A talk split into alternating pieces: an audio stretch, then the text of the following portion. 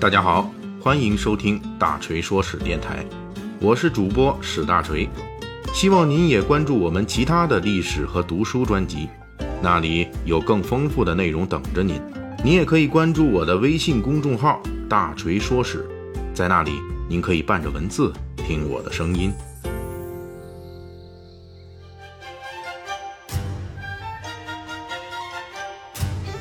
咱们之前啊一直聊这个汉末三国之际，啊第一位大军阀这个大胖子董卓的覆灭前后细节。那么在《董卓之死》这一部闹剧中，司徒王允是真正的导演。在小说《三国演义》中，他指使貂蝉施展连环计，笼络勾搭吕布，离间董卓，哎，最终把这个吕董卓和吕布给离间了。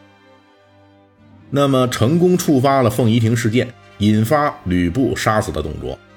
在真实的三国历史中啊，这位从董卓进京开始隐忍的汉末名臣，用了三年的时间侍奉虎狼之徒董卓，同时用这三年时间不断聚集反董人士，最终等到了公元一百九十二年，发动吕布成功刺杀董卓。王允就是这样一个人。用了三年时间潜伏在强横无道的军阀董卓身侧，最终一招计谋发动，把汉末第一个大魔王董卓的下场给安排的明明白白。随后潜伏成功的王允，又用了不到三个月的时间，就成功让自己身死族灭了，自己所全力保卫的东汉王朝也从此一蹶不振，一天不如一天。本期《三国演义》细节解密，我们就继续聊。这个潜伏者王允的三年隐忍，一招成功，以及他的三月覆灭啊，这么样的一条奇葩的人生轨迹，以及这个背后隐藏的历史逻辑。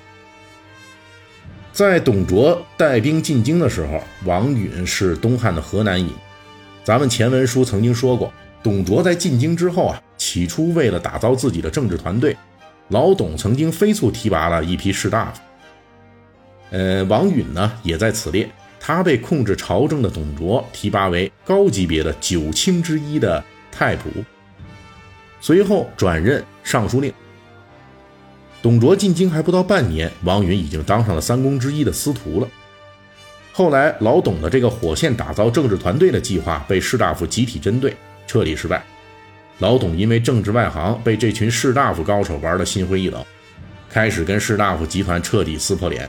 把自己火线提拔的那批士大夫，比如周弼、吴琼等人，杀的杀，关的关。但是，即便在这种情况下，董卓对王允依旧很信任。这倒不是因为老董对王允特别信任啊，而是因为王允在董卓当政期间，充分发挥了自己的政治治理才能。董卓进京，导致各方势力格局急剧变化，他帮着平衡各方。董卓迁都仓促之间，几十万人的长途迁徙行动损失巨大。王允帮着尽可能减少损失。初到长安，朝廷上下人心惶惶，王允又帮着稳定朝政。总之，在董卓手下这三年时间里，王允充分表现出了为董卓补锅的优秀才能。王允的这个才能，对于董卓这种在政治领域常常快速捅马蜂窝的人来说，是非常有价值的，因为这一点，董卓对王允才会很看重，这才是王允得以在越来越不信任士大夫的董卓面前能够赢得信任的关键因素。王允在董卓手下的这补锅的三年啊，同时也是王允的潜伏时期。随着董卓的专权越来越明显，执政风格越来越狂暴，王允也没少给董卓下驱，他秘密与鲁肃。黄婉、郑泰、张温、荀爽等人谋划，准备干掉董卓，但是迟迟没有结果。在这里，大锤要多说几句：小说《三国演义》中的司徒王允是一个上了年纪的文官形象，其实这个是不准确的。在东汉末年到三国时期，这文官武官之间啊是没有后世我们看到的那么大的差别的。王允本人其实也是很能打的，如果单挑的话，王允跟董卓是可以搏斗一番的。啊，虽然他的作战经验不如老董啊，可能真后面的话，还真有可能是被被老董干掉。但是呢，根据正史的记载，这个王允在少年时跟董卓的爱好是一样的，那就是喜欢骑马射箭。而且王允也作为豫州刺史，指挥过地方军与黄巾军的作战。虽然不如董卓在西凉大小百余战的作战经验丰富，王允毕竟也是上过战场的。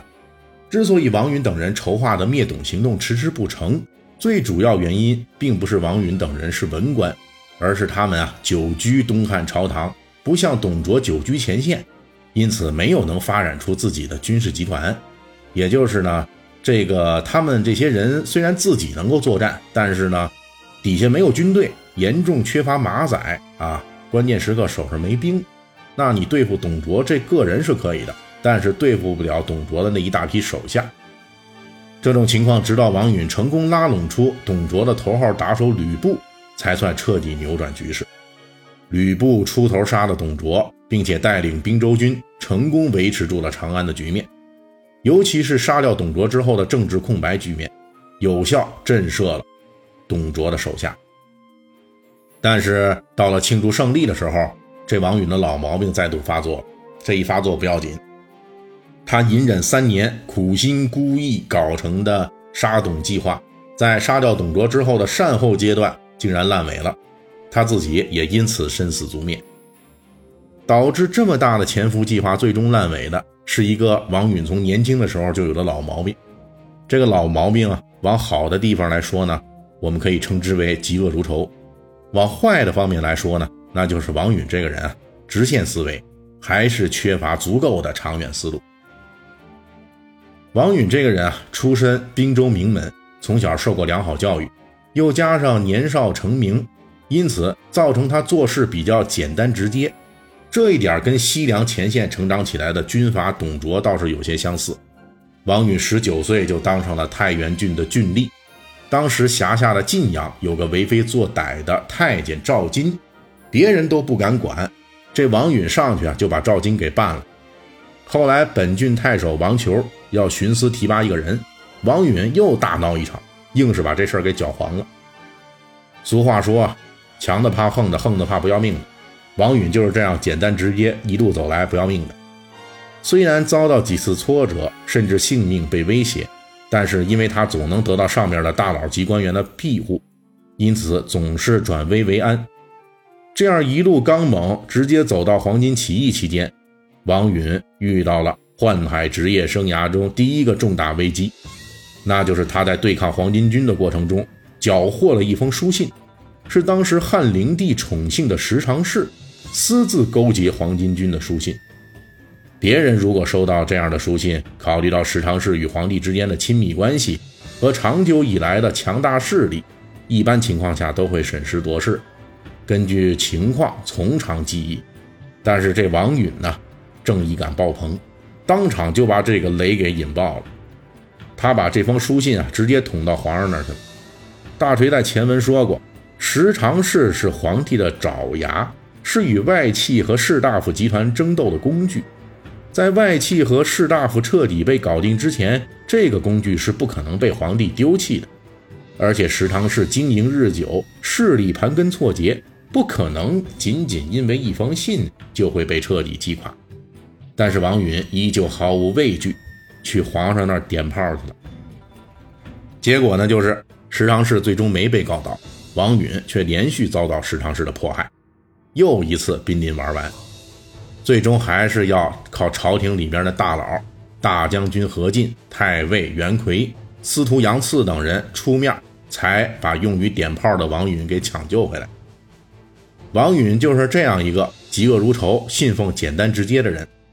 在董卓手下当补锅匠的三年，是他这一辈子唯一隐忍过的一段时间。就连这三年期间，王允也差点潜伏暴露。有一次，董卓要加封王允为温侯。啊，这个称呼，这个爵位啊，就是后来这吕布承袭的那个位置——温侯。王允考虑到此时董卓已经名声很臭了，就想拒绝董卓的封赏。这时候有人劝他：“你一旦拒绝，就等于暴露了你不想跟董卓同流合污，董卓必然要跟你翻脸，那我们的潜伏大业不就白费了吗？”王允这才忍住政治洁癖，接受了董卓的封赏，让外界以为他确实是跟董卓一伙的。对于王允来说，这样的隐忍是违背其个人性格的。所以一旦事后不需再忍的时候，他的性格势必会比之前更直接、更简单。尤其是当王允成功干掉董卓之后，以前那些庇护他的大佬们都不在了，现在他自己就是大佬的时候，王允的老毛病再度发作，已经无人能够再挽回了。董卓死后，在关中各处还保留着十万以上的部下，王允对董卓的这批余部采取了不宽恕的态度。本来董卓的手下因为群龙无首，都打算四散跑路了，王允却下令要秋后算账。李傕、郭汜等人为了自保，到处拉动人马，开始反攻长安。这时候，本来都打算打酱油的董卓部下，被王允的这个清除令给吓尿了，于是统统加入反对王允的李傕、郭汜军。吕布和并州军虽然战斗力强，但是也挡不住十几万董卓残部的围攻啊！在董卓死后不足三个月之际，长安再度被董卓部下李傕、郭汜攻占，王允被杀。身死族灭，直率的忠臣王允死了，死于他的缺乏政治谋略和缺乏隐忍。但是，毕竟董卓也被杀了，只不过这个杀董卓的成功，从其他角度来说也是不成功的。这是因为王允等忠臣们为了杀董卓，被迫卷入了另一个政治漩涡。这是怎样的一个致命的漩涡呢？我们下期《三国演义》细节解密接着聊。